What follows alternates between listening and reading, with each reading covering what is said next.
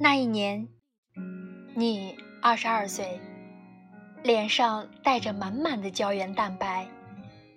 你年轻漂亮，身材也好，周围有很多人追你，你却并不着急谈恋爱。你仗着自己年轻，以为以后有的是机会。面对父母给你安排的相亲，只是嗤之以鼻，并把它当作为闺蜜之间茶余饭后的谈资。可你心里也清楚，自己并没有太多骄傲的资本。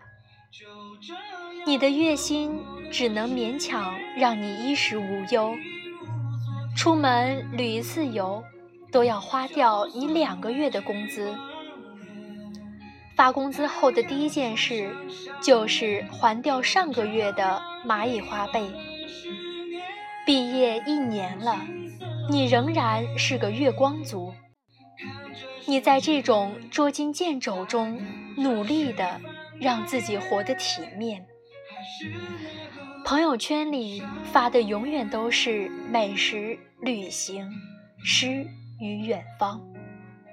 但在别人看不到的地方，你却像是个女战士，在生活中的柴米油盐斗智斗勇。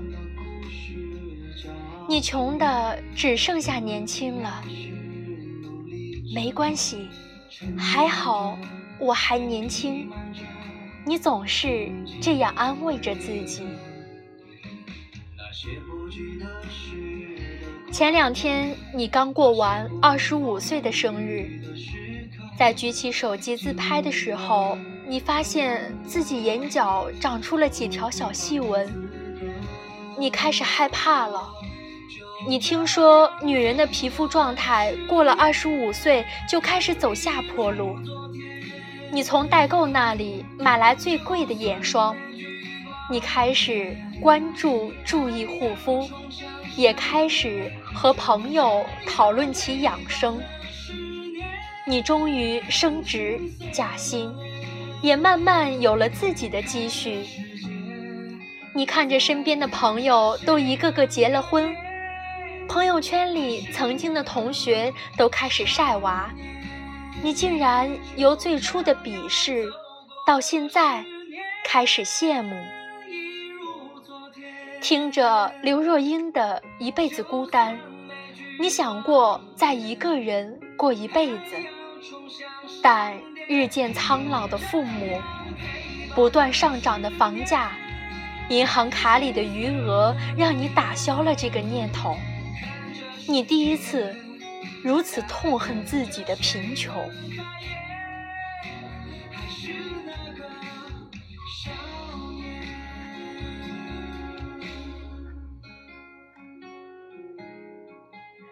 二十八岁，再过一周就是你的婚礼了。你和他是在相亲时认识的，他大你两岁，在某私企做着一份需要经常加班的工作。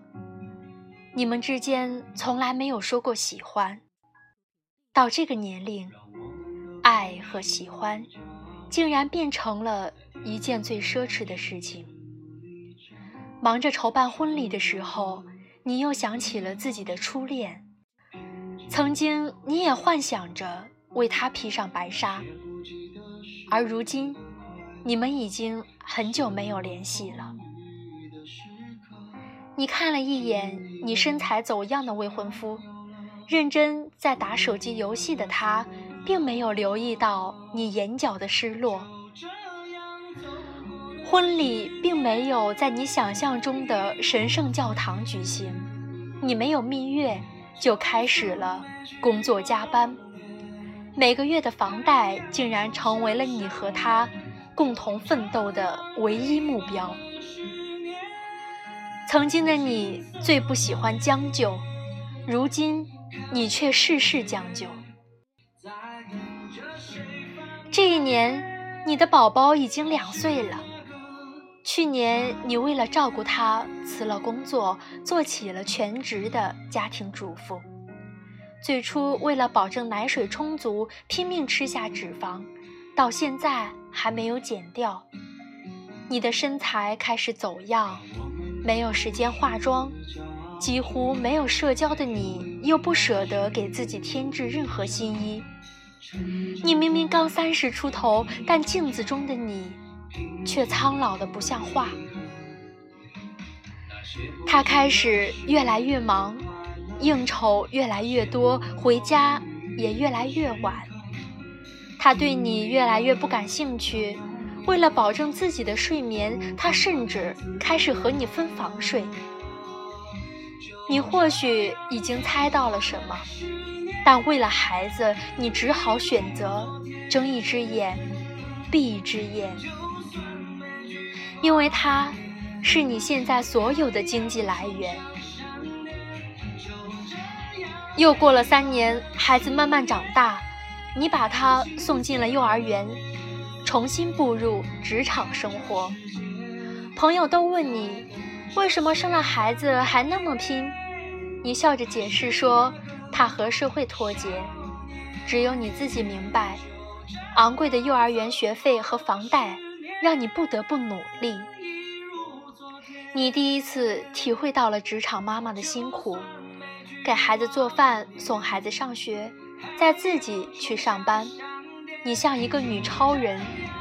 前两天孩子生病了，你不得不请了半天假，耽误了工作。第二天你就被领导叫去了谈话。公司里都是刚毕业的年轻貌美的大学生，看着咄咄逼人的年纪比你还小的领导，你好想甩手辞职，但你忍住了，为了孩子。为了家庭，世界这么大，你能看到的空间却是这么小。你快四十了，人生已经过了大半，所有的事情都在往好的方面发展。你以为苦日子到头，终于可以开始享福，结果第二天就传来父亲突发心脏病的消息。你赶到医院的时候，看到鼻子上插满管子、身形消瘦的父亲。作为独生子女，你请了长假到医院照顾他。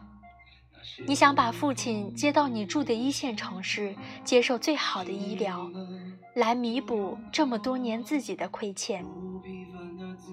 但昂贵的医药费和难以预约的专家号，让你。望而却步，你痛恨自己的无能为力，明白了，在这个社会无权无势是多么可怕。你想留下来多照顾父亲几天，但单位领导却催促你回去上班。你考虑过把工作辞了，但心里却明白这份工作站稳脚是有多么不容易。母亲。看出了你的犹豫，安慰你回去好好工作。在你回去上班的第二天，父亲就提前出了院。知道这一消息的你，一个人哭得泪流满面，却依然在孩子放学时打扮得体去接孩子。你第一次体会到，作为一个中年人，上有老下有小的为难。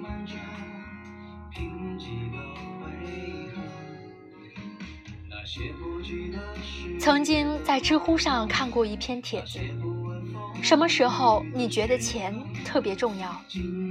回答中有几条让我印象特别深刻，是说，在有了喜欢的人，你却因为没钱不能在一起时；在非常疲惫，你却还不得不加班时；在家人生病，你却发现自己无能为力时。我很爱钱，因为在这个快节奏的一线城市，只有钱包鼓的时候，内心才有足够的安全感。我很爱钱，因为有了钱，我才能去背包旅行，实现我的诗与远方。没有钱的谈理想，真是一种虚伪。没有钱的聊未来，就像是在做白日梦。年纪轻轻，亲爱的，你千万不要跟我说你不爱钱，因为真的有些虚伪。